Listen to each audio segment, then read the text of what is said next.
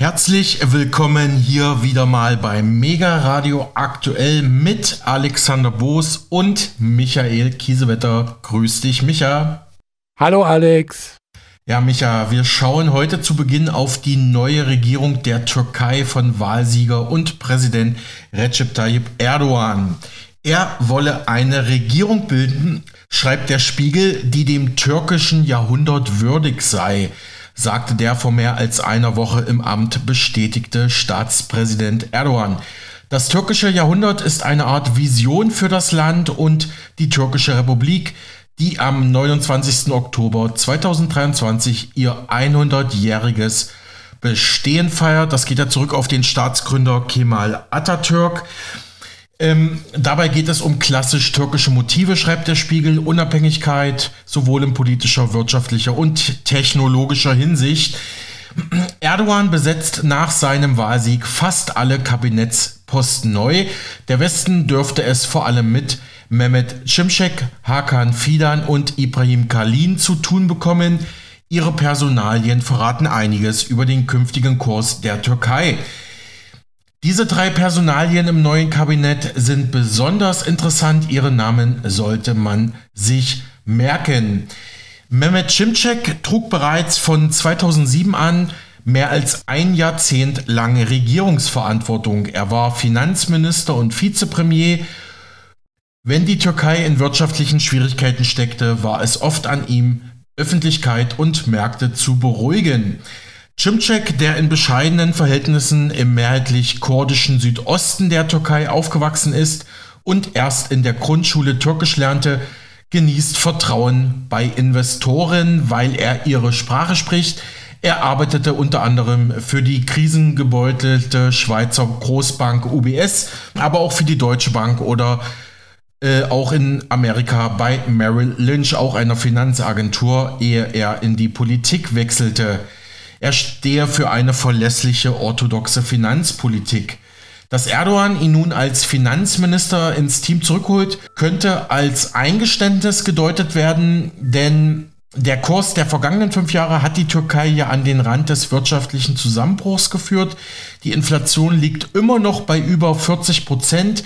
Die Lira befindet sich mit 22 zu 1 im Vergleich zum Euro auf einem historischen Tiefstand. Die Erwartung vieler Ökonomen an Cimcek dürfte sein, dass er unter anderem mit Erdogans Niedrigzinspolitik bricht. Die allermeisten Experten seien sich einig, dass nur so Preissteigerungen und Währungsverfall sich bremsen lassen. Die Frage werde sein, ob Erdogan Cimcek gewähren lässt oder eben nicht. Auch äh, schon der Finanzexperte Marc Friedrich bezeichnete Schimschek vor wenigen Tagen als spannende Wahl zum Finanzminister. Muss man mal abwarten. Kaum jemand dürfte den türkischen Staatsapparat so genau kennen wie Hakan Fidan, der Chef des türkischen Geheimdienstes MIT. Bislang blieb er im Hintergrund, aber nun macht Erdogan ihn zum neuen türkischen Außenminister. Fidan, der internationale Beziehungen studiert hat, genau wie ich, dürfte leiser auftreten als sein Vorgänger Mevlüt Cavusoglu, schätzt der Spiegel ein. Fidan ist genau wie Şimşek auch Kurde und begann seine Karriere im türkischen Militär. Er war türkischer NATO-Verbindungsoffizier und in dieser Funktion drei Jahre lang sogar in Deutschland stationiert. Seit 2010 steht er mit kurzer Unterbrechung dem türkischen Geheimdienst MIT vor. Und dann der dritte im Bunde ist ja Ibrahim Kalin, seit 2009 außenpolitischer Chefberater von Präsident Erdogan. Immer wenn es was in Richtung Westen und Europa zu sagen gibt, das kritisch ist, aber auch einigermaßen konziliant, also diplomatisch klingen müsse, schlage die Stunde von Kalin, so der Spiegel. Das Poltern und Schimpfen gegen andere Weltmächte sei dann Chef Erdogan vorbehalten.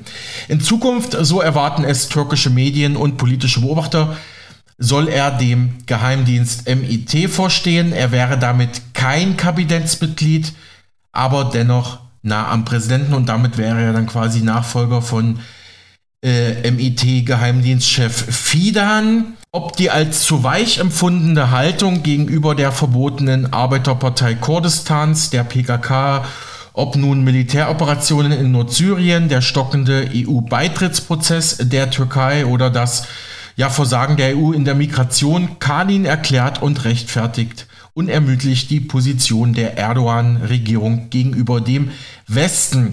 Ja, das ist erstmal die Ausgangslage der neuen türkischen Regierung. Und wir bleiben im Ausland und schauen auf Russland und die Ukraine. Schon seit Wochen kämpfen laut Berichten russische Kämpfer auf Seiten der Ukraine gegen Russland und das sogar noch auf russischem Territorium.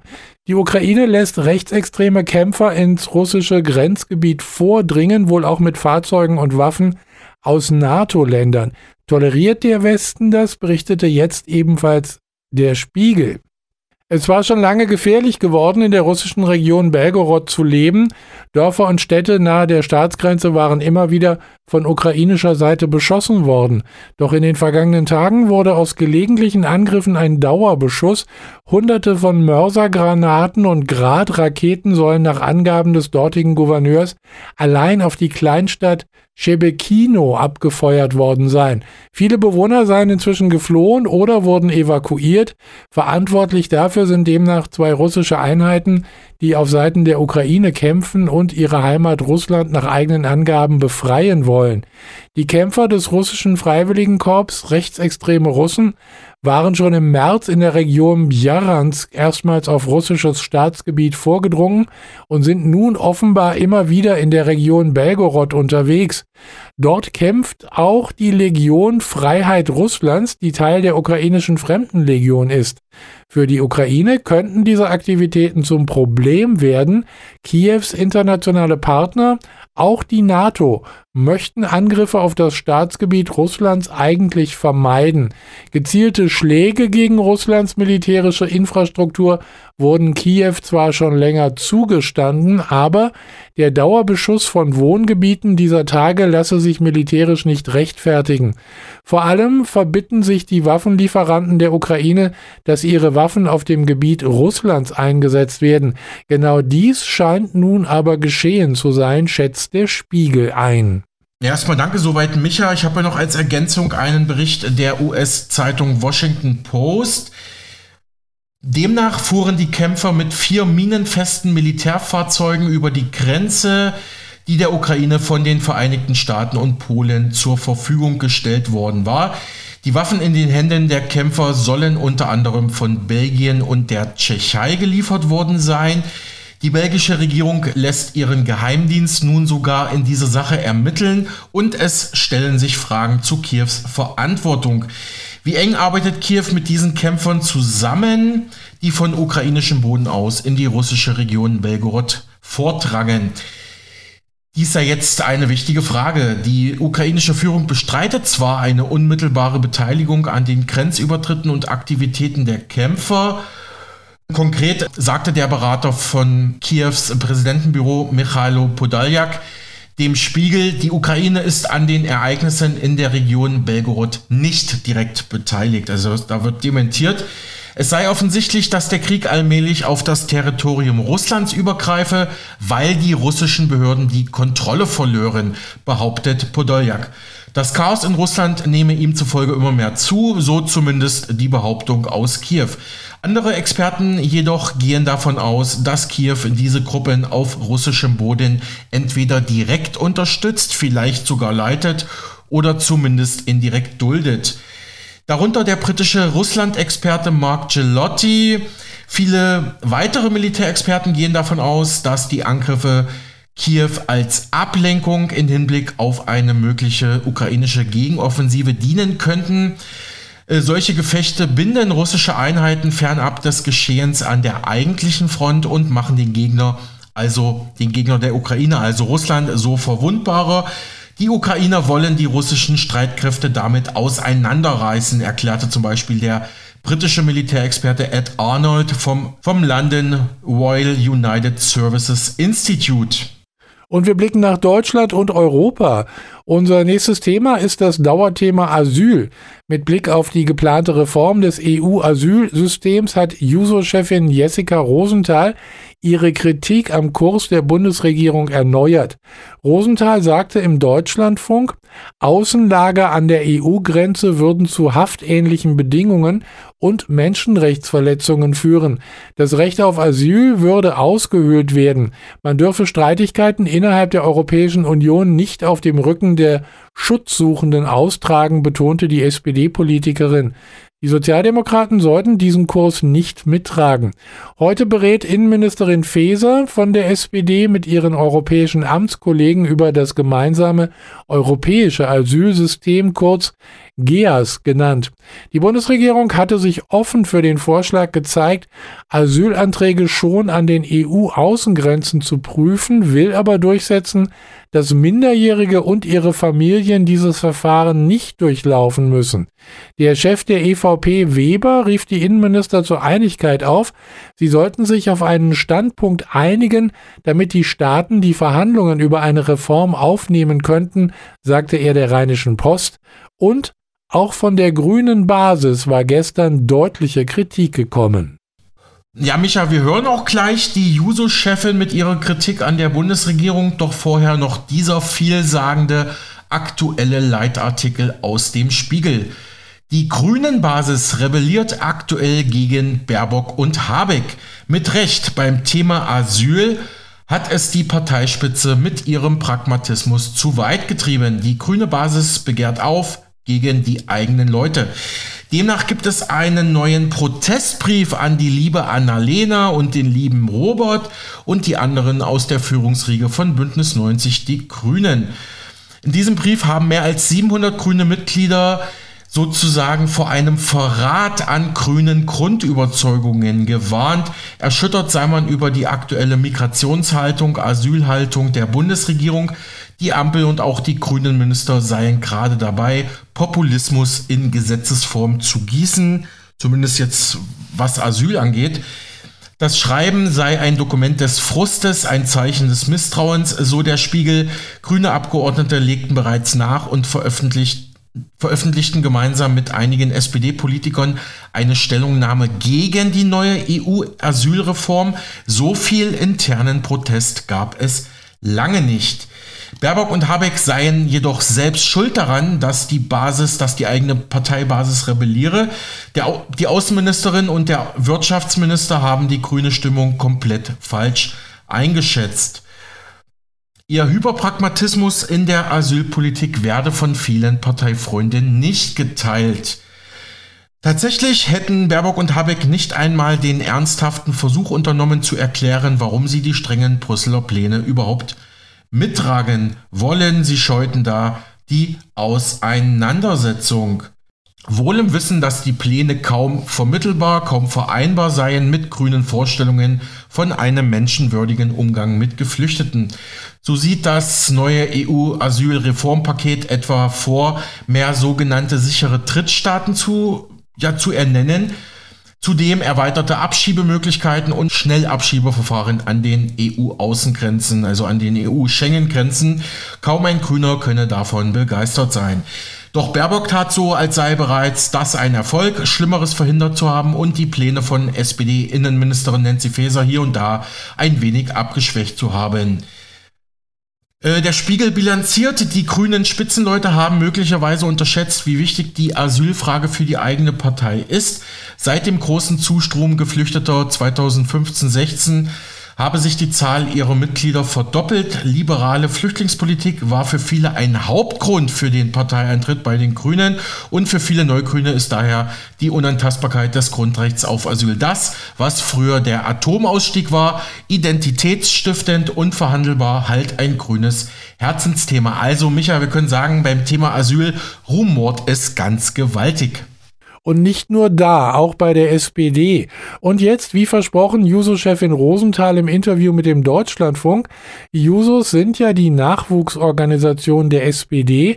Rosenthal kritisiert angesichts der geplanten Reform des EU-Asylsystems die Bundesregierung scharf.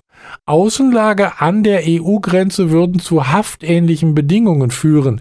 Die SPD könne diesen Kurs nicht mittragen, drängt sie ihre Partei. Man könne keine Politik auf dem Rücken von Schutzsuchenden, von Geflüchteten machen, mahnte sie an. Seit Jahren streiten die Mitgliedsländer der EU über die Migrationspolitik und kommen doch auf keinen grünen Zweig. Die Folge machen sich die Menschen per Boot oder zu Fuß auf den Weg Richtung Europa, landen sie in Italien, Griechenland, Spanien. Die Länder an der EU-Außengrenze fühlen sich dauerhaft im Stich gelassen und winken die Geflüchteten in vielen Fällen einfach durch. Ergebnis in Deutschland fühlen sich viele Kommunen hoffnungslos überfordert, die Menschen unterzubringen und zu versorgen. Bevor im kommenden Jahr ein neues EU-Parlament gewählt wird, gäbe es jetzt das historische Momentum auf eine Einigung. So jedenfalls sieht es Innenministerin Nancy Faeser von der SPD. Morgen kommt sie mit ihren Amtskollegen zu einem womöglich entscheidenden Treffen in Luxemburg zusammen. Doch der Widerstand in Deutschland gegen die Pläne ist erheblich unter Juristen, Prominenten an der Basis von Grünen und SPD. Am Telefon Jessica Rosenthal. Sie ist die Vorsitzende der Jungsozialisten, also des Jugendverbands der SPD. Schönen guten Morgen, Frau Rosenthal. Guten Morgen, Herr Heckmann. Ist die SPD eigentlich noch Ihre Partei? Natürlich ist die SPD meine Partei. Sie haben ja immerhin gesagt, dass die Bundesregierung äh, über Haftlager spreche an den EU-Außengrenzen und schnellere Abschiebungen. Das sei einer sozialdemokratisch geführten Bundesregierung unwürdig. Also insofern ähm, entspricht die Linie der SPD, der SPD geführten Bundesregierung noch den Grundsätzen ihrer Partei? Ähm, ich habe ja in meinem Statement und dabei bleibe ich auch in der Härte eher sehr deutlich gemacht, dass ich das nicht so sehe und dass ich der Meinung bin, dass es wichtig ist, dass die Sozialdemokratie an dieser Stelle deutlich macht, dass Außenlager, die ganz klar zu haftähnlichen Bedingungen führen werden. Da bin ich fest von überzeugt. Die Lager in Griechenland sind angesprochen worden, die SPD diesen Kurs nicht mittragen kann und dass sie ihn auch nicht einschlagen sollte. Ähm, das ist aber nochmal was anderes, als zu sagen, die SPD wäre nicht mehr meine Partei. Das sind zwei völlig unterschiedliche Dinge. Wir streiten innerhalb der SPD über den richtigen Kurs. Es ist völlig klar, dass es natürlich Lösungen braucht und da, äh, glaube ich, sind wir uns alle einig. Die aber die Bundesregierung, Frau Rosenthal, die, die Bundesregierung Regierung schlägt ja genau diesen Kurs ein, den Sie jetzt kritisieren und der aus Ihrer Sicht von den Grundsätzen der SPD abweicht. Ja, ganz genau. Und deswegen kritisiere ich diesen Kurs auch. Ich glaube ganz sicher, dass es nicht richtig ist, diesen Weg einzuschlagen. Ich finde es insgesamt extrem bedenklich, wie die Debatten laufen. Immer wieder, wenn sich zum Beispiel Bund und Länder streiten, dann ist man sich ganz schnell einig, dass man es auf dem Rücken der Schutzsuchenden austragen kann. Wenn sich in der EU gestritten wird, dann ist man sich auch einig, dass man das auf dem Rücken der Schutzsuchenden austragen kann. Das kann einfach nicht die Position sein, die in irgendeiner Weise A eine Lösung liefert, die wirklich funktioniert, aber B vor allem auch mit Blick auf Humanität keine Position, die man vertreten kann. Und dafür werde ich sehr intensiv weiter streiten, werden übrigens auch nicht nur ich, sondern viele andere auch streiten. Und dann müssen wir in der SPD, glaube ich, mal diskutieren, ob wir diese Position auch äh, überhaupt vertreten können. Ich sehe das nicht, dass es dafür eine Mehrheit innerhalb der Partei gibt, aber es gehört natürlich zu so einer Parteiendiskussion äh, auch dazu, dass man über solche Positionen streitet. Also da wäre ich wirklich dafür, dass man das auch als demokratischen Akt bezeichnet und nicht direkt sozusagen die Grundsatzfragen stellt. Also tue ich auf jeden Fall nicht. Mhm. Ja, ähm, keine Mehrheit in der Partei aus Ihrer Sicht für diesen äh, Kurs, aber Nancy Faeser, ebenfalls äh, SPD-Mitglied und auch Bundeskanzler Olaf Scholz stellen, stellen sich genau hinter diese Pläne. Ja, genau, und das kritisiere ich. Und äh, da bin ich auch der festen Meinung, dass wenn die Partei einen Vertrag unterschrieben hat, wie mit dem Koalitionsvertrag ja auch festgeschrieben, in dem andere Lösungen äh, vorgeschlagen werden und sich auch gegen solche Konzepte ausgesprochen wird, dass dann nicht eine sozialdemokratische äh, Teil der Bundesregierung hingehen kann und es anders vertreten kann. Ähm, diese Position habe ich sowohl intern wie auch extern vertreten, werde ich weiter vertreten und ich bin ja damit auch nicht alleine. Von daher müssen diese Diskussionen weitergeführt werden. Und ich ähm, hoffe sehr, dass jetzt bei dem kommenden Gipfel vor allem über die Frage des solidarischen Verteilmechanismus gesprochen wird und nicht über die Frage der Außengrenzen, weil es dafür aus meiner Perspektive auch keine einheitliche Position gibt. Innenministerin Faeser äh, führt die beiden Schlagworte Solidarität und Verantwortung im Mund. Das bedeutet also, dass die EU-Außengrenzenländer äh, ihrer Verantwortung nachkommen müssen, wie es ja sowieso schon geregelt ist, damit wirklich Registrierungen vorzunehmen. Auf der, und auf der anderen Seite, die andere Seite der Medaille sozusagen, dass die EU-Binnenländer Solidarität üben und äh, verbindlich zusagen, Geflüchtete aufzunehmen. Viele Menschen aus, äh, kommen ja aus Ländern, äh, deren Asylantrag zu 90, 95 Prozent abgelehnt abgelehnt wird. Ist es dann nicht sinnvoll, ähm, solche Verfahren wirklich schnell durchzuführen und direkt an der Grenze durchzuführen? Also ich halte davon nichts, weil ich ganz sicher bin, dass es äh, zu haftähnlichen Zuständen kommt, dass es zu Menschenrechtsverletzungen kommt, dass die einzelnen Schutzsuchenden, und da würde ich auch sagen, gerade wenn man sich die Quoten so anguckt, ist es ja, es reden wir ja schon über einen hohen Anteil auch insgesamt von äh, Personen, die dann auch äh, Schutz tatsächlich zugeteilt bekommen. Dann ist die Frage, ähm, halten wir uns noch an das Recht, dass jeder Asylantrag auch einzeln geprüft werden muss? Ich glaube, mit diesem Verfahren wird es auf jeden Fall aufgehoben werden. Ja, sie sollen ja und, geprüft werden, aber schneller. Naja, gut, aber dass man dann sozusagen eher pauschal sagt, naja, aus dem Land äh, sieht eh schlecht aus. Und dann äh, ist man vielleicht noch über einen angeblich sicheren äh, Drittstaat eingereist, ähm, da wäre ich mir nicht sicher. Ich meine, wir haben im Moment schon illegale Pushbacks an den EU-Außengrenzen. Da guckt auch, also guckt man auch irgendwie Schulterzucken zu, versucht das jetzt sogar noch zu legitimieren. Also der ganze Duktus der Debatte ist einfach falsch. Und wenn man sich dann anguckt, dass selbst die Bundesregierung ja sagt, Kinder unter 18 oder große Teile der Bundesregierung, Kinder unter 18 sollten nicht diese Verfahren durchlaufen, dann ist das doch schon ein Eingeständnis dafür, dass das offensichtlich keine Verfahren sind, denen man Kinder aussetzen möchte, die man Schutzsuchenden aussetzen möchte möchte. Also die, da sehe ich ganz klar, dass sich alle bewusst sind, über was wir reden. Und ich lehne das absolut ab und glaube nicht, dass das eine Lösung ist. Übrigens auch nicht für die vielen Kommunen, die auch zu Recht darauf verweisen, dass sie ähm, Unterstützung brauchen.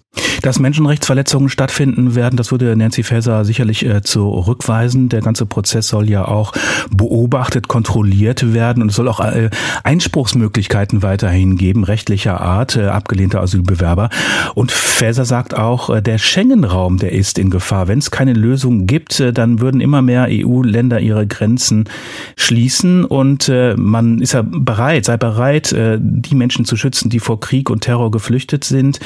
Äh, damit äh, Deutschland aber dazu weiter in der Lage sei, müssten wir die irreguläre Migration begrenzen. Ist da nicht was dran?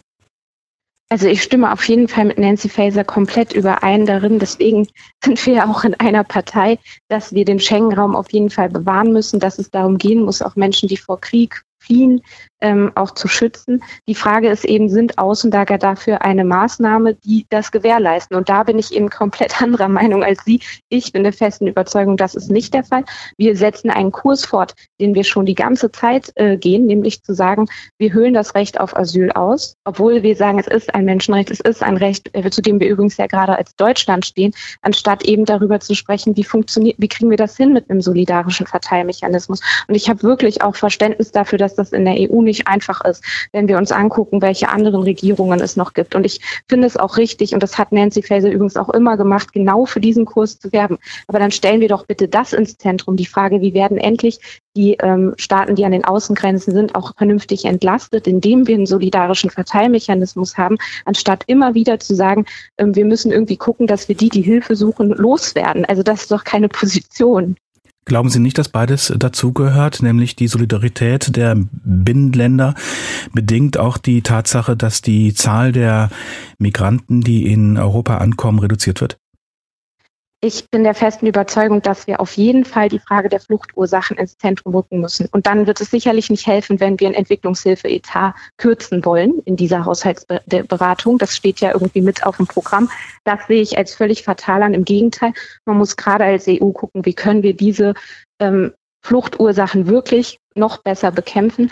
Aber ich glaube auch nicht, dass ein ganzer Kontinent damit überfordert sein wird, jeden Antrag auf Asyl von den Menschen, die kommen, auch einzeln zu prüfen und das in vernünftigen Bedingungen, wo wir nicht Menschen an den Außengrenzen einsperren. Also das werden wir doch wohl hinkriegen. Ich traue uns das auf jeden Fall zu und ich würde mir wünschen, dass diese, dieses Zutrauen auch die Debatte bestimmt und äh, sehe eben, dass, dass das eher aufgrund von diesen ganzen Dynamiken versucht wird, eben in diese ja auch sehr populistischen äh, Debatten zu schieben. Und da sehen wir eine Diskursverschiebung, die ist so fatal und so falsch. Und ich werde mich da auf jeden Fall gegenstemmen. Nicht nur ich, sondern viele mit mir. Und ich hoffe, dass wir am Ende auch Erfolg haben, um das zu verhindern. Viele waren sich einig, 2015 äh, dürfe sich nicht äh, wiederholen. Gilt das aus Ihrer Sicht nicht oder nicht mehr? Die AfD, die liegt jetzt bereits bei 17, 18 Prozent bei den Umfragen. Ja gut, die Frage ist eben, liegt das daran, dass, äh, dass Geflüchtete nach Deutschland kommen? Ich meine nicht. Ich meine, wir haben gesehen, dass dieses Land extrem solidarisch ist. Ich bin unfassbar dankbar für die Hilfe, die ganz, ganz viele Menschen in Deutschland gegeben haben, als es um die Ukraine ging, als es auch um 2015 ging. Wenn wir uns angucken, wie viele sichere Häfenstädte wir in Deutschland haben, dann glaube ich schon, dass gerade von unten eine hohe Solidarität auch bereit wird zu geben. Der Punkt ist eben, wie können Bund und Länder dann die Kommunen unterstützen? Das ist völlig klar. Wenn wir über die Ergebnisse bei der AfD sprechen, bin ich sicher, ähm, werden wir nicht monokausal in diese Richtung gucken müssen. Dann geht es auch darum, wie führt eine Opposition eigentlich eine Debatte, wie viel Populismus äh, macht eigentlich die Union. Da habe ich sehr viel Kritik dran. Und natürlich geht es auch darum, dass wir als Ampel vernünftig Politik machen und auch gemeinsam einen Kurs einschlagen. Ich glaube, da herrscht Einigkeit. Aber da würde ich jetzt wirklich vorwarnen zu sagen, es geht jetzt nur darum, dass äh, Menschen hier irgendwie nach Deutschland kommen. Da, da sehe ich keine, sehe ich nicht die Hauptursache drin. Und ich glaube auch, dass Deutschland an der Stelle mehr kann und das auch bewiesen hat. Nur es wäre halt schön, wir würden darüber auch mal reden. Soweit die SPD-Politikerin und Juso-Chefin Jessica Rosenthal gestern im Deutschlandfunk. Danke, Micha. Auch der renommierte Politikwissenschaftler Professor Dr. Werner Patzelt erklärte gestern gegenüber Mega Radio aktuell, dass die immer noch ungelöste Asyl- und Migrationsfrage auch die Ampel-Bundesregierung belaste und zum aktuellen Verlust an Zustimmung in der Bevölkerung geführt hat. Und auch die AfD stark gemacht hat, die ja gerade ein Umfragehoch erlebt. Das hatte ja eben auch der Deutschlandfunk, die Juso-Chefin Rosenthal gefragt und Professor Patzelt schätzt das Ganze so ein. Eins sticht natürlich ins Auge. Mit 18 Prozent erreicht die AfD ihren Bestwert in der Sonntagsfrage und liegt damit auf Augenhöhe mit der SPD. Was sind Ihrer Analyse nach die Gründe und Faktoren für das aktuelle Umfragehoch der AfD?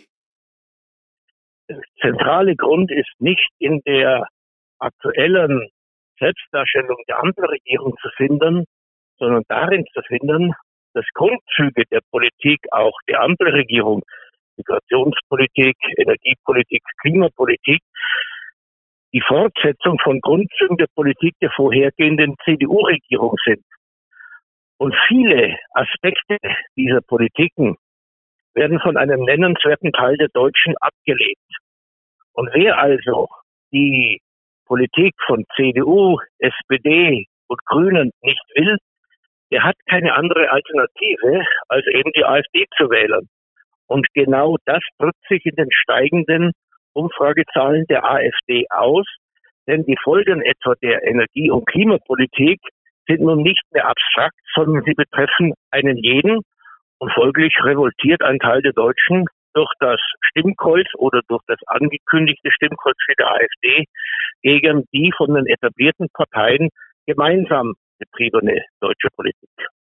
Und zu dem Problem, und ich wiederhole es, gehört die Energieversorgung zu akzeptablen Preisen, gehören die Folgen einer unregulierten Einwanderung nach Deutschland, gehört die Verschlechterung unseres Bildungssystems, welche gerade den Aufsteig, aufstiegsorientierten Schichten äh, einen Sperrriegel äh, in ihr Leben hineintreibt.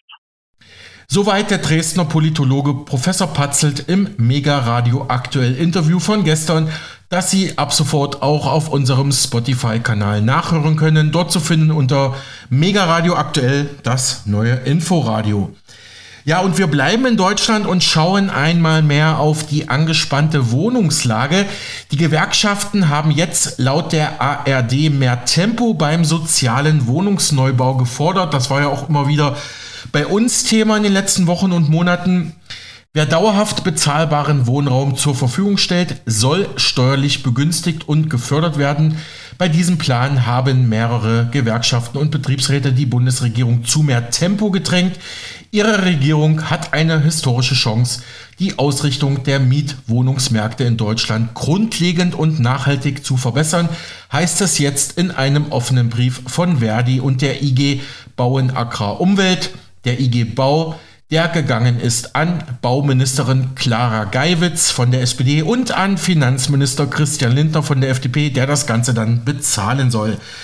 Das wichtige Vorhaben einer neuen Wohngemeinnützigkeit dürfe nicht an unbegründeten Vorbehalten einiger Branchenakteure oder an einer unzureichenden Finanzierung der neuen Wohngemeinnützigkeit scheitern, schreiben die Gewerkschaften in dem Brief, der der DPA vorliegt und auch uns. Die Bundesregierung hatte in ihrem Koalitionsvertrag von 2021 ja die Wiedereinführung einer Wohngemeinnützigkeit angekündigt.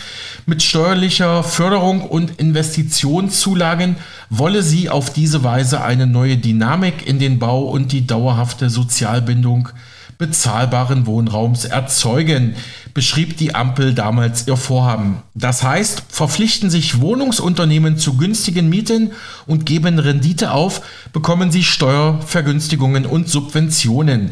Schon in der Vergangenheit waren mit solchen Regeln Anbieter gefördert worden, die ihre Wohnungen dauerhaft preiswert hielten. Mit der Umsetzung ist die Regierung allerdings noch nicht sehr weit gekommen. Bauministerin Geiwitz betonte zwar Ende 2022, dass neue Regeln in diesem Jahr kommen sollten, doch passiert sei bislang wenig, so die ARD. Und so verteidigte Geiwitz übrigens Ende April 2023 bereits in der TV-Talkshow Markus Lanz ihre Baupolitik. Äh, Frau Geiwitz, ich habe Sie vorhin zitiert. Ich bin das Gesicht zur aktuellen Baukrise, haben Sie neulich den Kollegen vom Spiegel, glaube ich, gesagt. Und das fühlt sich nicht gut an. Äh, fühlt sich nicht gut an oder ist auch ungerechtfertigt? Also das war eine lange Forderung der äh, Immobilien- und äh, Wohnungs- und Bauwirtschaft, dass es wieder ein eigenes Bauministerium gibt, weil wir in der Tat äh, in den letzten Jahren einen großen Reformstau hatten mhm. bei der Frage Digitalisierung, Vorfertigung, Abbau von äh, vielen, vielen Sachen, die unsere Planungsprozesse ganz zäh und lange und damit auch teuer machen. Und wir ähm, haben dieses Ministerium gegründet eigentlich auf einer Hochphase der äh, Baukonjunktur.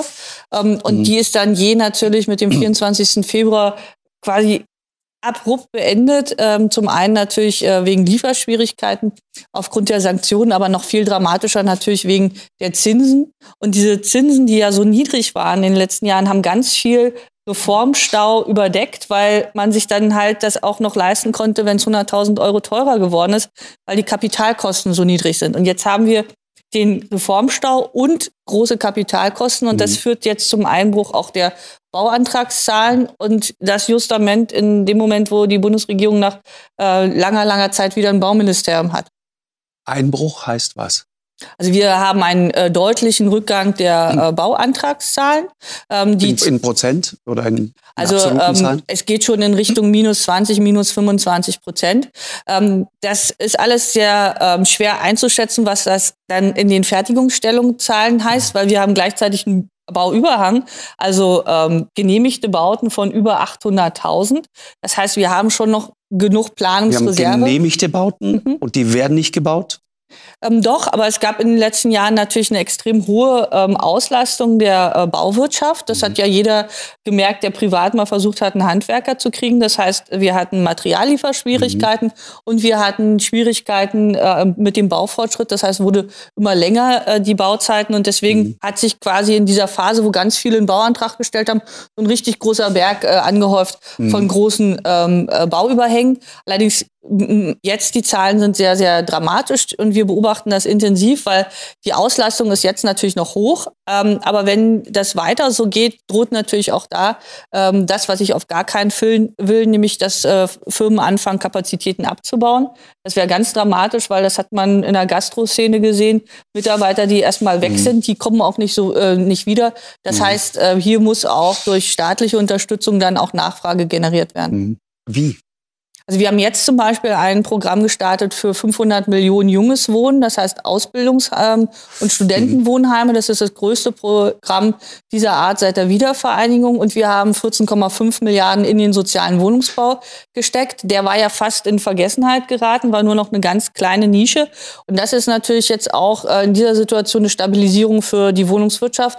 Und wir haben ein Programm klimafreundlicher Neubau, allerdings auch mit sehr viel Holzbau, muss ich äh, gestehen, finde ich auch richtig ähm, wo wir dann auch noch mal eine Zinssubvention mhm. machen und im Sommer startet auch ein Programm für junge Familien, die sich ein Haus bauen wollen.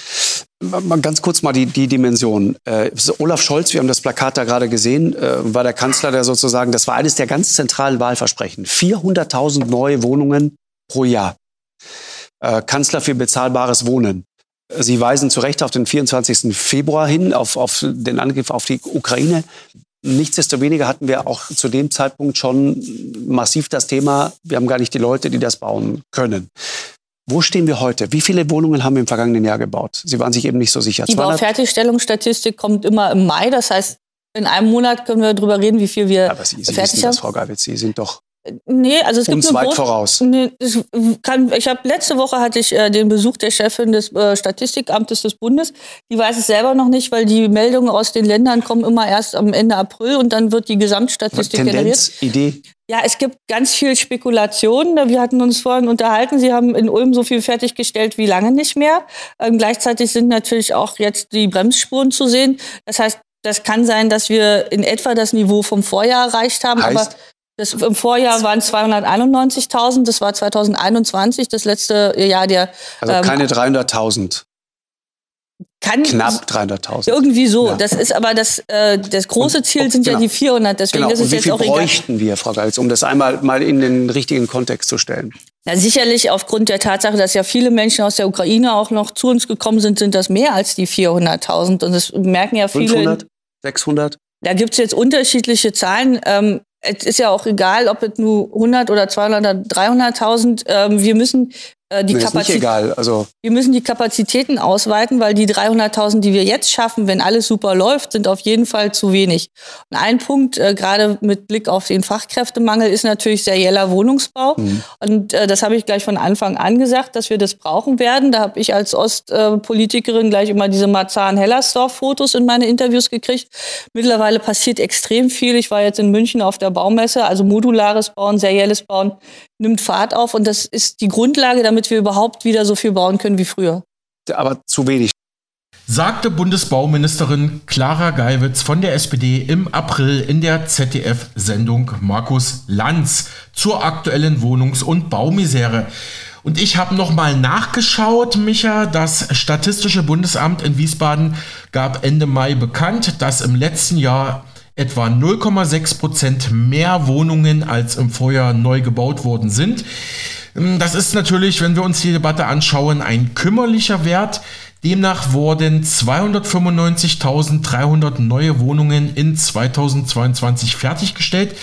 Aber zur Erinnerung, 400.000 war ja das eigentliche Ziel der Bundesregierung. 400.000 neue Wohnungen. Am Ende waren es nur knapp über 295.000 neue Wohnungen darunter minus 1,5 Prozent bei Einfamilienhäusern, ein Zuwachs von 14 Prozent bei Zweifamilienhäusern, äh, plus 1,5 Prozent mehr bei Mehrfamilienhäusern und ein Minus von 9,8 Prozent bei Nichtwohngebäuden. Also ich sag mal, als Laie sieht mir nicht nach prallen Werten aus.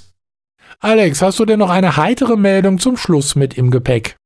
Ja, habe ich. Der NDR berichtete jetzt, in Hamburg leben die glücklichsten Menschen in Deutschland. Das ist das Ergebnis des neuen SKL Glücksatlas.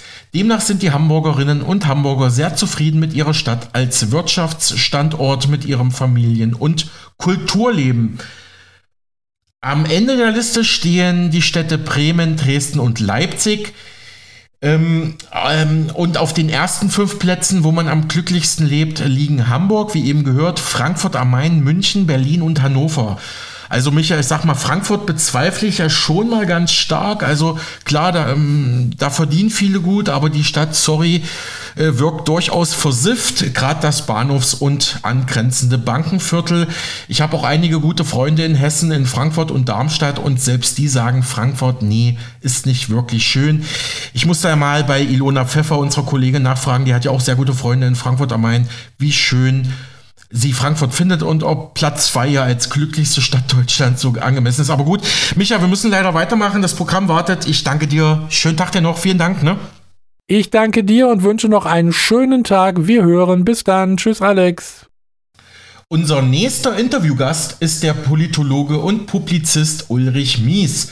Er hat in den letzten Jahren einige aufsehenerregende Bücher geschrieben und veröffentlicht, darunter Auswandern oder Standhalten, das wir in den letzten Wochen ja auch im Interview bei uns im Programm ausführlich besprochen hatten und dann auch den Dr. Weber eingeladen, der war Mitautor oder auch die Journalistin äh, Frau Antonulas, die jetzt nach Schweden ausgewandert ist. Also das haben wir wirklich breit abgedeckt.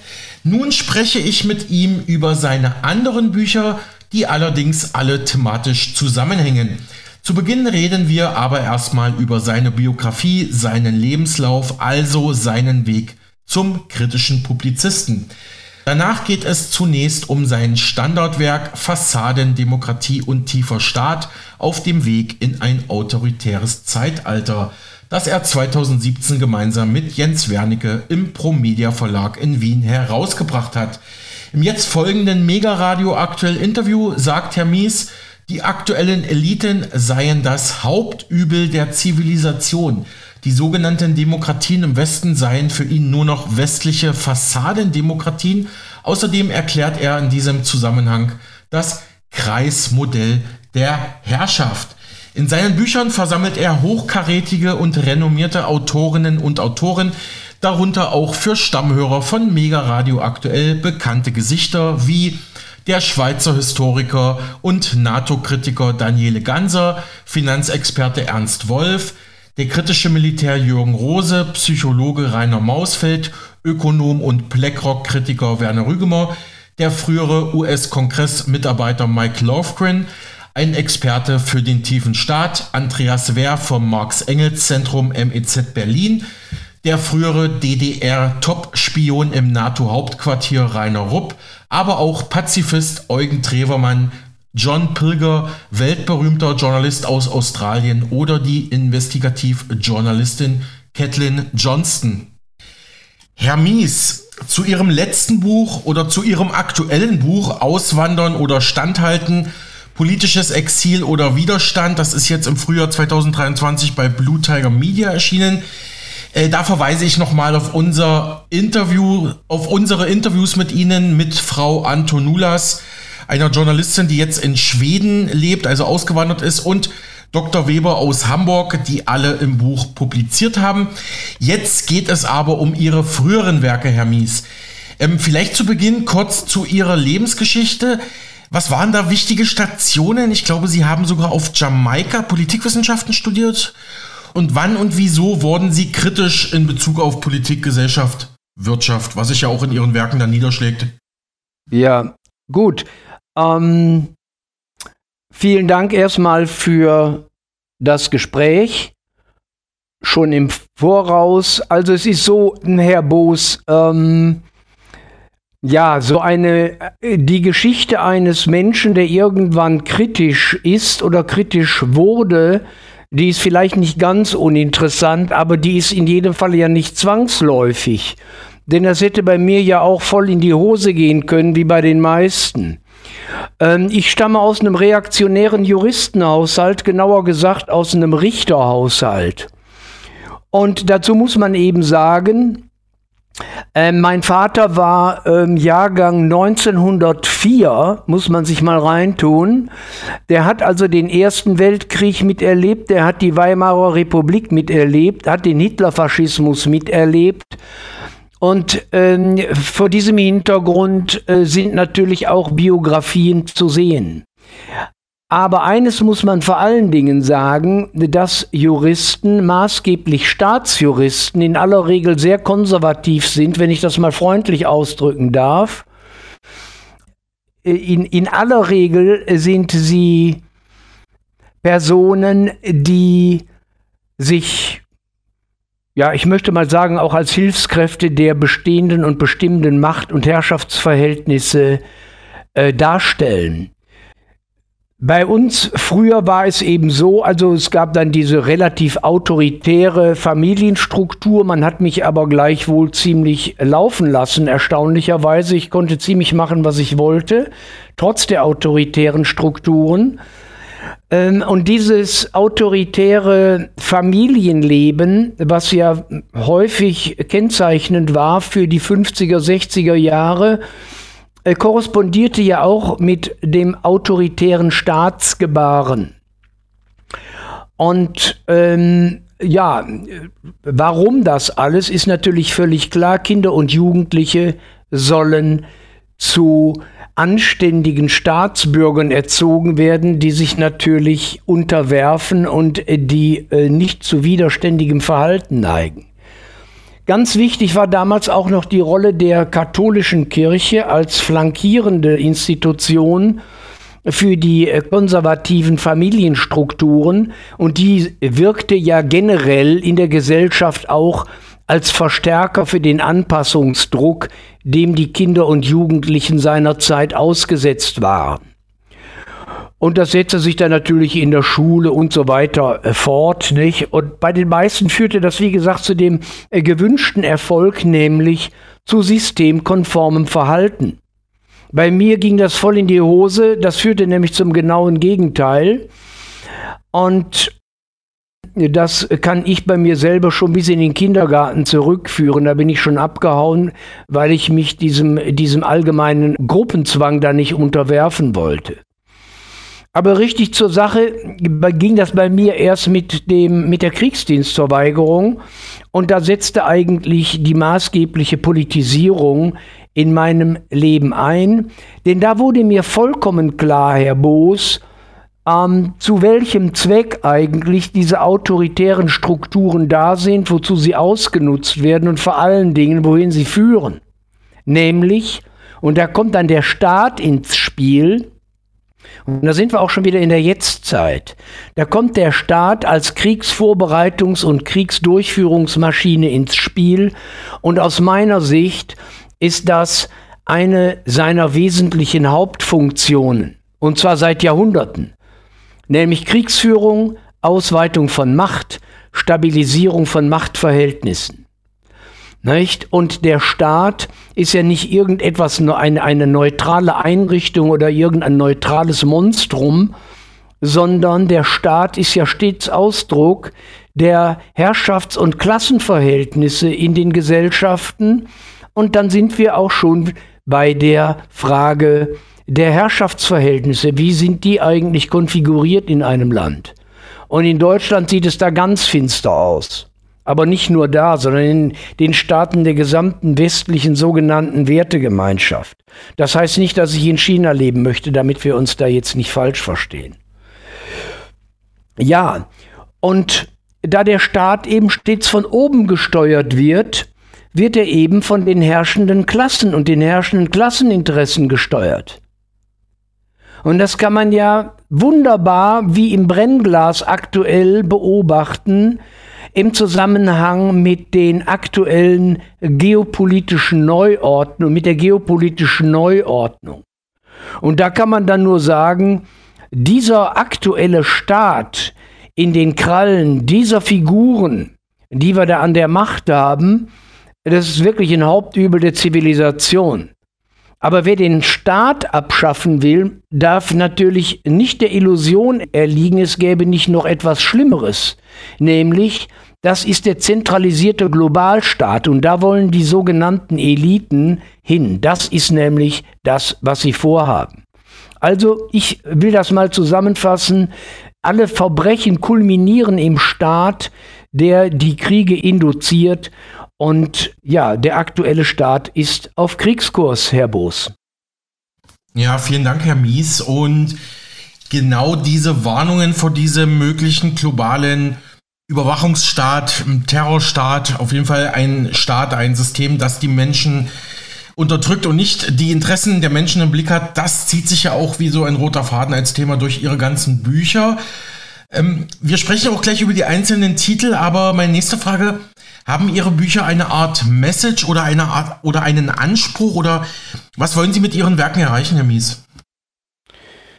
Ja, Herr äh, Boos, ich meine, wenn man einmal auf dem Trip ist und einmal ähm, äh, aus, dem, aus dem Becher der, der Erkenntnis getrunken hat oder glaubt getrunken zu haben, ähm, dann äh, kommen sie da auch nicht mehr von los. Ich meine, zwischendrin stelle ich mir ja auch immer die Frage, was soll das Ganze? Habe ich eigentlich ein Rad ab, dass ich mir hier mein Leben mit diesen Büchern versaue? Denn das ist ja auch nicht besonders angenehm. Und da muss man dann auch immer wieder lange Pausen einlegen, damit man also das aushält, nicht? Aber äh, zur Frage des Anspruchs an die Bücher, ähm, das ist sicherlich ein Anspruch, äh, aufklärerisch wirken zu wollen. Äh, die Frage, ob das gelungen ist, ob das gelingt, ist eine völlig andere Frage. Denn da sind wir ja auch schon wieder bei den Machtverhältnissen. Und die Machtverhältnisse diktieren die Chance auf Reichweite. Und äh, alle diese Bücher, wobei wir schon relativ gut diese Bücher verkauft haben, bis aufs letzte, da können wir auch noch drüber reden, ähm, ähm, äh, würden ja, wenn ich jetzt davon leben müsste, den, den Autor oder den Herausgeber nicht ernähren können. Das ist eine völlige Fiktion. Und diejenigen, die meinen, ähm, ja, sie wollen jetzt vielleicht selbstständig werden und machen das, wollen das als Autor oder Schriftsteller werden.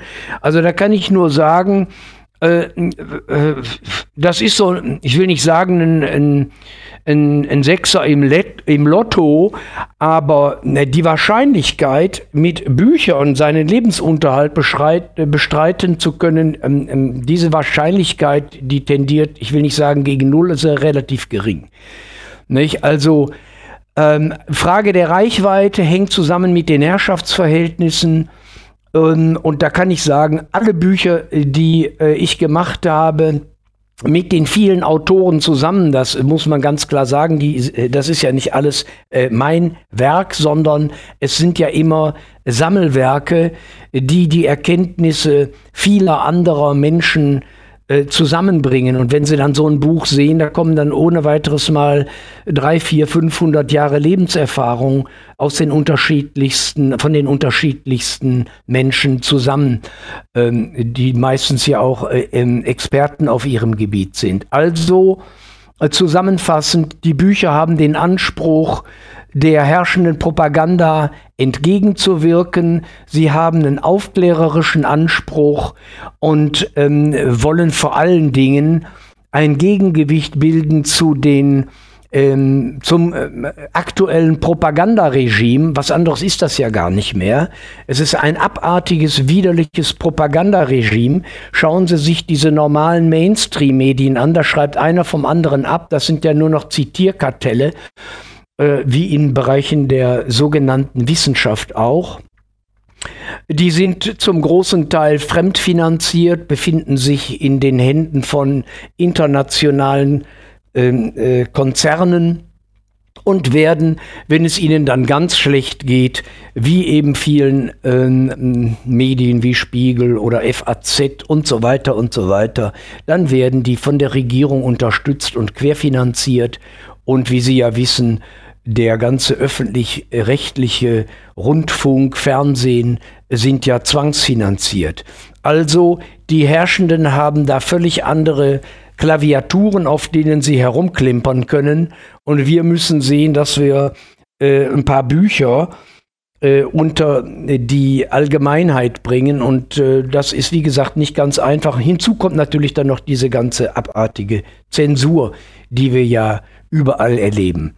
Also mhm. Anspruch ist aufklärerisch. Mhm. Herr Mies, unser erster journalistischer Kontakt war ja 2017 zum Buch Fassadendemokratie und tiefer Staat auf dem Weg in ein autoritäres Zeitalter. Das erschien im Promedia Verlag und Sie haben ja auch gerade das Thema Zensur angesprochen. Der Chef vom Promedia Verlag, der Politologe Hannes Hofbauer, hat ja auch viel zum Thema Zensur gemacht. Wir sprechen auch regelmäßig mit ihm hier bei Mega Radio aktuell. Also Fassadendemokratie und tiefer Staat, das haben sie gemeinsam mit Jens Wernicke herausgebracht. Für mich ist das immer noch ein ja, moderner Klassiker der kritischen Betrachtung zeitgenössischer Weltpolitik. Worum geht's in dem Buch? Wer waren die Autoren und Autorinnen? Und ja, was war die Message sozusagen? Ja. Ja, Herr Boos, das ist äh, ja da, das war eigentlich der der Einstieg in diesen in die ganzen Abartigkeiten, mit denen wir hier in unserer politischen Welt äh, konfrontiert sind. Ja, ich sehe das ähnlich wie Sie. Es ist eine Art Klassiker geworden, dieses Buch. Äh, da haben also viele Menschen mitgeschrieben. Wir haben es ja seinerzeit äh, herausgegeben zu Ehren vom Professor Bernd Hamm. Der war ja Professor in Trier, aber ja gar kein Politologe, sondern hatte sich ja äh, ursprünglich mit völlig anderen Dingen beschäftigt, mit Städtebaufragen und der Soziologie des Städtebaus und so weiter und ist dann äh, in diese ganze äh, Thematik eingestiegen. Äh, bedauerlicherweise ist äh, Bernd Hamm ja 2015 verstorben, aber das war dann für uns der Anlass, dieses Buch herauszugeben. Denn Hamm hatte ja zuvor, ich glaube 2014, einen wesentlichen Aufsatz geschrieben, der für uns dann der Aufhänger war. Der Bernd Hamm hat geschrieben, das Ende der Demokratie, wie wir sie kennen. Und der hat da in diesem Buch gesprochen vom dunklen Staat, von Parallelstaat und so weiter. Und da äh, habe ich mich dann ganz intensiv mit auseinandergesetzt und mir die Frage äh, vorgelegt, was meint denn der Mann damit? Und bin dann auch wirklich zu dem Ergebnis gekommen, das war ein großartiger äh, Beitrag, den er da geleistet hat. Hat sich aber dann äh, maßgeblich orientiert an der US-amerikanischen Forschung. Und man kann über die USA sagen, was man will. Ich halte die auch für den absoluten Verbrecher- und Gangsterstaat. Aber die Gegenkräfte in den USA sind absolut exzellent und ähm, sind zum Teil wirkliche Demokraten und wollen den Herrschaftsverhältnissen auf den Grund gehen. Der Bernd Hamm hatte dann diesen Aufsatz maßgeblich äh, konzentriert und konfiguriert auf der Grundlage eines Kreismodells der politischen und ökonomischen Herrschaft und die Idee äh, war ja auch in Anlehnung an den US-Amerikaner C. Wright Mills aus den 50er Jahren so eine Art Kreismodell der Macht- und Herrschaftsverhältnisse zu erstellen. Und ähm, dieses Kreismodell bezog sich dann auf ähm, die Reichen und Superreichen, die die Macht im Zentrum äh, bestimmen. Darum herum gliedern sich die CEOs der internationalen Finanz- und Konzernwirtschaft. Darum herum arbeiten ihnen die Regierungen zu und stehen in direktem Kontakt mit diesen Zentren der Macht. Und in einem weiteren Kreis stehen dann die Funktionseliten, die Beamten, äh, die Zuträger, die Medienwirtschaft als, als Macht, als Machtsteigbügelhalter, weite Teile ähm, der Künstler, aber auch, wie Berntham sagt, des organisierten Verbrechens.